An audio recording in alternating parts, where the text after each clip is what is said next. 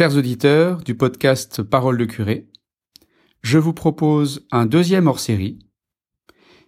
Il s'agit des vœux de monseigneur Thierry Scherer, évêque de Laval, qu'il est venu présenter en ce 19 janvier 2020 aux chrétiens des Coévrons. Vous allez voir qu'il nous exhorte avec beaucoup de confiance et d'espérance à affronter les nombreux défis qui se présentent à nous dans les mois et les années à venir, en s'inspirant de l'ingéniosité de la nature, pour nous proposer peut-être des pistes euh, innovantes pour euh, construire une société écologique et solidaire. Je ne sais pas si vous savez, mais euh, à la dernière assemblée de Lourdes, il y a eu une belle expérience qu'on peut, qu'on peut appeler d'ailleurs une expérience de synodalité, au sens où euh, chaque évêque, nous avions invité deux laïcs de nos diocèses pour réfléchir à la question évoquée tout à l'heure de l'écologie intégrale. Alors, moi, comme évêque, j'avais invité en fait un, laïc, c'est Xavier Pujos de Château-Gontier, et un, un diacre permanent que j'ai eu la joie d'ordonner il y a peu, Jean-Luc Melan. Jean-Luc Melan, qui est très au fait de ces questions d'environnement, euh, pour avoir travaillé chez euh, Séché Environnement, et euh, qui est aussi habité beaucoup par le, les, questions œcuméniques. Et on va prier, cette, on est dans la semaine de prière pour l'unité des chrétiens, et vendredi, je serai à Bonchamp, autour de Jean-Luc, pour prier avec lui, avec les orthodoxes, les protestants, voilà ce, désir du Christ de faire l'unité dans notre Église. Alors, euh, vous savez, c'était absolument nouveau cette expérience. Nous étions 300 dans l'hémicycle.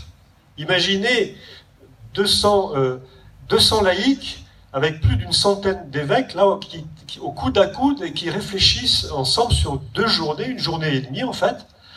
Euh, C'était pas gagné d'avance hein, de faire réussir euh, ce travail euh, collectif, mais ça a très bien marché. Pourquoi? Parce que nous avons été stimulés par le témoignage de six intervenants différents, euh, qui, sont des, la, plupart étaient des, jeunes intervenants, c'est ce qui nous a frappé en premier, euh, la trentaine, quarantaine maximum, qui viennent de milieux très différents, qui, qui ont vécu des, des, expériences aussi de terrain très différentes, euh, avec des engagements associatifs, euh, euh, politiques, voilà, différents. Mais il s'est dégagé de, leur témoignage quelque chose vraiment de, très très stimulant.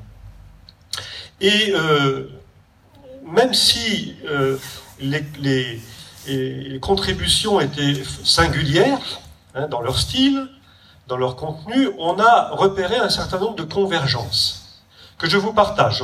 Je vous partage au moins trois points de convergence euh, qui, euh, moi personnellement, m'a frappé. Première euh, expression qui a été euh, euh, entendue, euh, la menace du changement climatique, climatique aujourd'hui, elle est réelle. Elle est réelle et elle est grave. Les conséquences sont multiples pour notre monde d'aujourd'hui et les premiers qui en sont les victimes, ce sont les pauvres.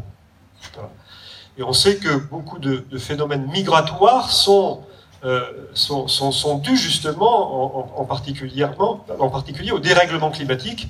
Et pour certains, on sait que, pour certains pauvres, on sait que échapper à la menace du changement climatique, c'est pour eux une question de survie, ni plus, ni, moins. Deuxième euh, expression forte que euh, nous avons euh, entendue et que j'ai retenue, la crise écologique que nous vivons, elle est à la fois environnementale, écologique, sociale et spirituelle. Notre pape François aime bien à dire et à redire, tout est lié. Dans Laudato aussi, il y insiste très fort dès le, dès le début. Ce qui veut dire que en réalité, on ne peut pas séparer la sauvegarde de l'environnement de la protection de l'être humain lui-même dans toutes les dimensions de son être et à toutes les étapes de son existence. Et je, suis, touché qu'au moment où je vous parle, il y a des chrétiens qui sont à Paris en ce moment justement pour euh, tirer le signal d'alarme sur un certain nombre de dérives euh, quant euh, aux questions bioéthiques, quand il s'agit de, commercialiser le ventre maternel, de, manipuler des embryons, etc. Et puis, voilà, d'aller, d'être entraîné vers un eugénisme libéral de, plus en plus fort. Troisième point de convergence de ces six intervenants, ce qu'ils nous ont dit, c'est que face à ce constat, tout atermoiement, tout immobilisme est contre-productif et s'avère même, pour le dire franchement, suicidaire.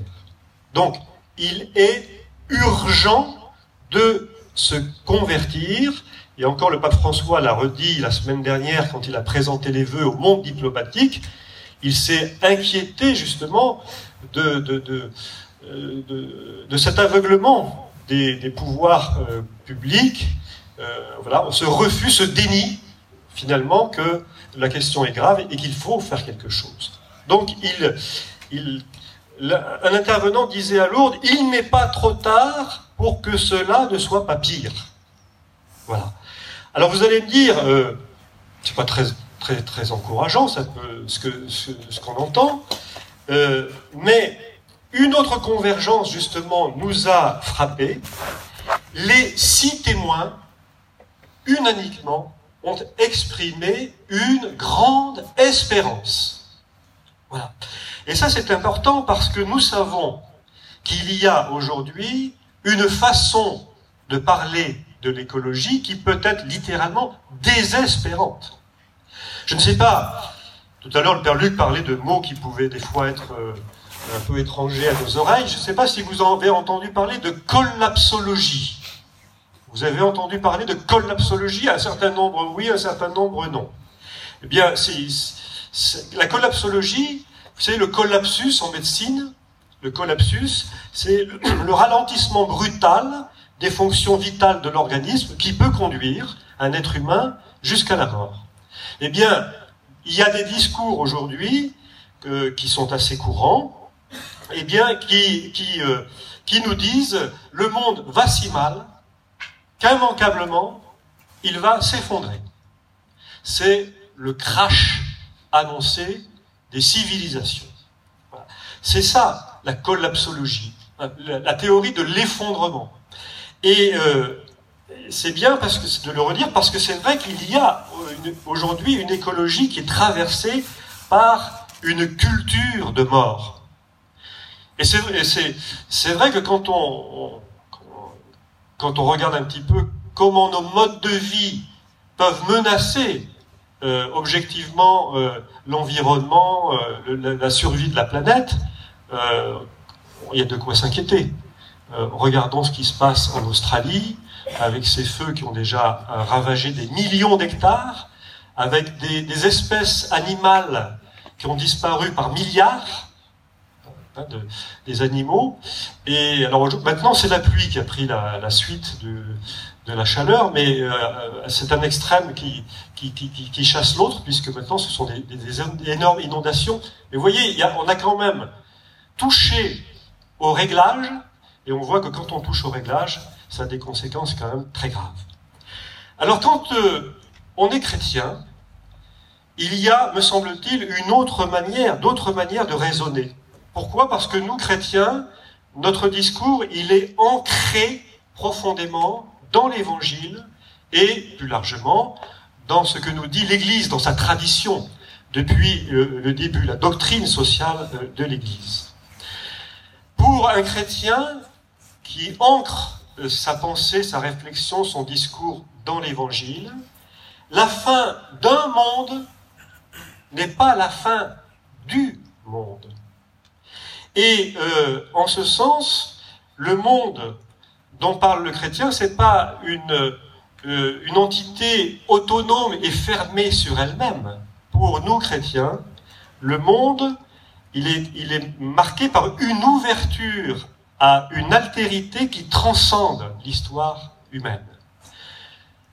Un chrétien, par exemple, fait la distinction entre la nature et la création. La nature, c'est, c'est un système qu'on, peut observer, qu'on peut analyser, qu'on, gère un petit peu à sa guise avec l'apport des sciences, c'est très bien. Et on voit aussi que la nature, on peut, excusez-moi, la bidouiller. Quand on manipule des embryons, ça peut aller très loin. La création, c'est autre chose. La création, un chrétien la considère comme un don de Dieu à accueillir et, un don qui est porteur d'un projet, d'un projet d'amour. Et donc un chrétien, lui, il contemple la création comme une alliance. Vous savez que le, euh, voilà, l'arc-en-ciel de Noé, hein, cet arc-en-ciel qui va de la terre au ciel, c'est l'image justement euh, que la Bible nous offre de cette alliance que, qu'est la création. Et, pour nous, création, ça veut dire créateur. Ça veut dire que on la reçoit cette, cette, cette, création et on la respecte. Alors, euh, quand on est chrétien, on sait qu'en même temps, il faut qu'on soit habité, il faut être habité par le désir d'être gardien de la création. Et, en même temps, nous savons que la figure de ce monde, elle passe. C'est Saint Paul qui dit, elle passe la figure de ce monde. Ça veut dire que tout en devant absolument faire, prendre tous les moyens pour, pour protéger, sauvegarder notre planète, notre maison commune, il faut aussi avoir le regard tourné sur ce monde nouveau, ces cieux nouveaux que nous annonce la Sainte Écriture. Voilà. Alors il y a, dans les six intervenants un, euh, quelqu'un qui nous a euh, beaucoup euh, parler, enfin moi qui m'a particulièrement euh, enrichi. Il s'appelle Gauthier Chapelle. Gauthier Chapelle. C'est un agronome, c'est un scientifique, euh, un biologiste. Il a étudié le monde du vivant un peu sous toutes ses facettes, sous l'angle de l'éthologie, de l'anthropologie, de la psychologie, de la sociologie, et j'en passe. Et ce qu'il nous a dit est littéralement sidérant. Je résumerai un petit peu le fruit de sa contribution euh, en, en résumant, en disant ceci. Alors que depuis plus d'un siècle et demi, dans notre société occidentale, ce qui domine, c'est quoi? C'est la loi de la jungle. On est dans un monde utilitariste, individualiste, où le plus fort domine toujours, écrase le plus pauvre, le plus faible. Eh bien, dans le monde du vivant, dans l'éventail du vivant, hein, des bactéries aux sociétés humaines en passant par les plantes et les animaux, ce qui prévaut, au contraire, c'est le principe de l'entraide. Depuis la nuit des temps, ce qui régit le monde du vivant, c'est la loi de la solidarité, du mutualisme. Ce sont les relations d'interdépendance et d'entraide. Par exemple, euh, on a étudié le comportement des arbres dans les rocheuses en Amérique du Nord, les sapins et les pins. Lorsque les conditions sont favorables au niveau climatique, eh bien, il y a concurrence, il y a rivalité. Les sapins, qui sont les plus gros, euh, absorbent euh, les pins et les empêchent de se développer. Ils finissent par dépérir. En revanche, c'est ça qui est extraordinaire, quand les conditions se durcissent à cause du vent, à cause du froid, à cause de la pauvreté des sols, eh bien, au lieu de rivaliser, ces espèces végétales se mettent à coopérer et à s'entraider. Et là, pour le coup, ce sont les sapins, avec des ramifications souterraines très profondes, qui vont aller au secours des arbres les plus faibles et les aider à grandir. Et donc, vous voyez, c'est extraordinaire. On, on, on, le savait certainement déjà un peu, mais de voir que la science, euh, à l'étape où elle est très aboutie, nous montre des choses comme ça, que finalement, il y a une intersolidarité des, des espèces dans le, monde animal, euh, qu'on pourrait appeler une symbiodiversité, et que cette symbiodiversité, elle existe en réalité euh, depuis que le monde vivant existe, c'est-à-dire depuis 3,8 milliards d'années. La nature ne pratique la compétition que dans 10% des rapports entre organismes.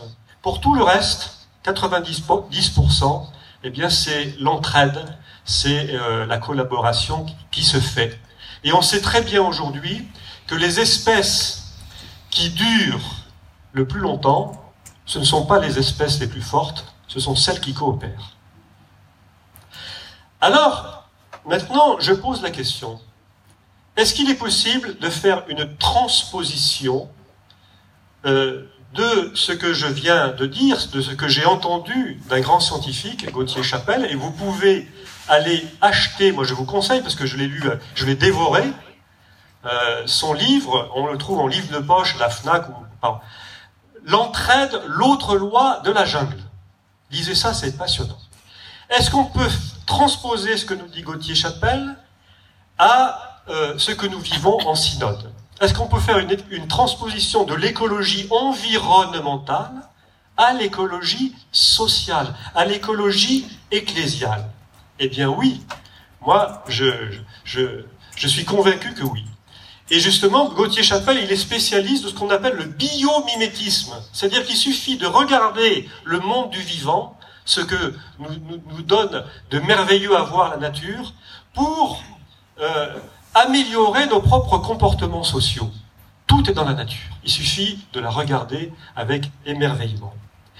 La, la, nature, c'est vraiment finalement une source inspiratrice, riche et féconde, positive et heureuse en même temps pour la transformation de nos propres relations humaines au sein de nos communautés familiales, professionnelles, ecclésiales. Je dis bien une source inspiratrice, positive et heureuse, parce que là encore, je me permets d'y insister, il faut faire attention aussi, dans notre Église, au discours catastrophiste sur l'avenir de l'Église. C'est vrai que le monde, que la société, que l'Église ont changé, et très vite, très vite. Vous savez, les modèles qui ont, façonné la chrétienté euh, depuis des siècles, il a fallu simplement quelques décennies pour qu'elle vole en éclats. Et ça, ça transparaît singulièrement dans le monde rural, où jusqu'à encore il y a une cinquantaine d'années, euh, le monde politique et le monde religieux, le monde civil et le monde religieux euh, grandissaient ensemble dans une, solidarité euh, très forte. Mais tout ça, ça, ça a bien changé. Et alors, euh, si je dis ça, c'est parce que je crois qu'il y a une tentation pour nous chrétiens d'être habités aussi par des discours de collapsologues, de, gens qui disent tout va s'effondrer, parce que, voilà. Et on peut être chrétien, on peut se déclarer chrétien finalement en étant habité par le même attentisme, par la même indifférence, euh, par euh, la même résignation que ceux qui voient la planète se dégrader et qui ne font rien pour réagir. Et je crois aussi qu'il y a parmi les chrétiens, parmi nous, euh, une manière de tirer la couverture à soi, voilà, en se disant ben écoutez, moi, euh, continuez à me dire la messe que je veux, où je veux et quand je veux, et le reste, je m'en fiche. On entend un peu dans notre diocèse de France aujourd'hui ces discours d'enfants gâtés, de consommateurs de religion, j'oserais dire de catholiques de surface. Ça, c'est une manière de réagir. Mais je crois qu'il y a une autre manière de réagir. Comment? Ben Non pas en étant des, des consommateurs de religion, mais en étant serviteurs du bien commun.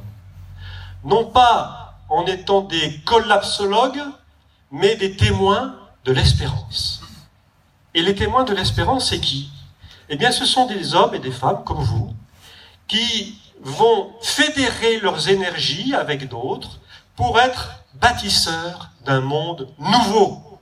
Parce qu'il faut faire du neuf aujourd'hui. On peut, peut plus dire hein, ce que le pape euh, euh, répète souvent, hein, on a toujours fait comme ça. Ben oui, mais si, on continue sur ce principe, ben on va dans le mur. On sait bien qu'on peut plus faire comme ça. Donc il faut faire du neuf. Et pour faire du neuf, il faut être créatif, inventif, tirer le meilleur de nos ressources euh, pour, euh, pour avancer et, faire du nouveau.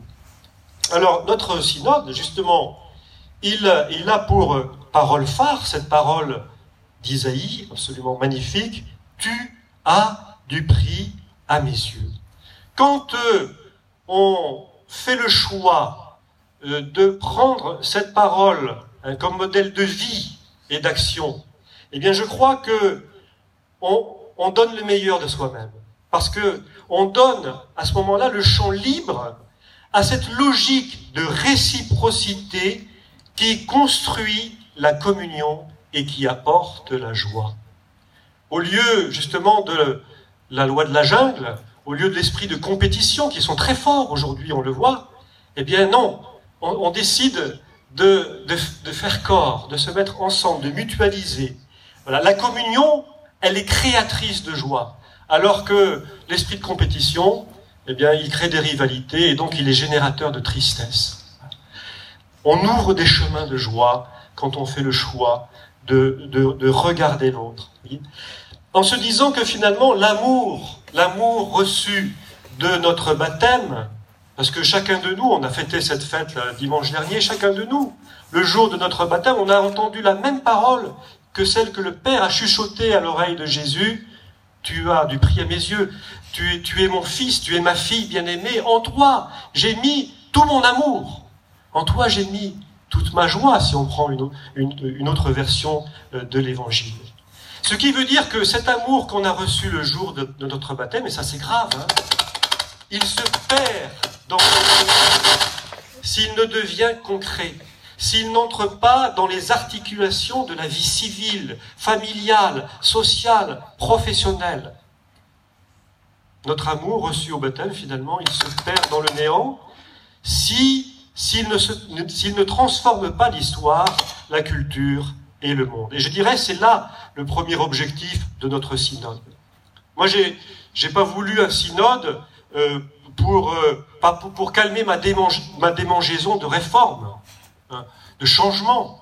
J'ai pas voulu un synode pour, par conformisme, pour faire ce que d'autres ont fait avant moi. Tout cela, ça ne m'intéresse pas. Si j'ai voulu qu'on se lance dans l'aventure du synode, justement, c'est pour que nous soyons, nous les catholiques d'aujourd'hui en Mayenne, eh bien, de ceux et celles qui vont faire corps, fraternité, tisser des liens, connecter des liens et euh, être bâtisseurs ensemble d'un monde nouveau. Alors, euh, voilà, le réchauffement climatique, euh, finalement, quand on y réfléchit, ça vient d'où? Ça vient du refroidissement des cœurs. Et donc, il y a, un effort de conversion à faire de, la part de chacun de nous. Et il ne faut pas attendre que tout soit converti pour commencer à faire quelque chose. Il faut y aller, ensemble. Donc, voilà, nous, nous, nous, sommes heureux de vivre le, synode dans cet objectif. Alors le Père Luc Meyer euh, nous l'a dit tout à l'heure, ce synode, pour ceux qui ont consenti, qui ont fait le choix de se lancer dans cette aventure, dans les équipes, ça a été vraiment un événement, c'est toujours un événement de communion, source d'espérance et de joie. Alors, c'est magnifique ce qui se vit dans les équipes, mais j'allais dire le plus important, c'est ce qui va advenir après dans les moyens que nous prendrons pour faire en sorte que la caravane puisse continuer sa route et euh, atteindre euh, son, son, but euh, de la meilleure manière possible. Tout ça pour vous dire quoi?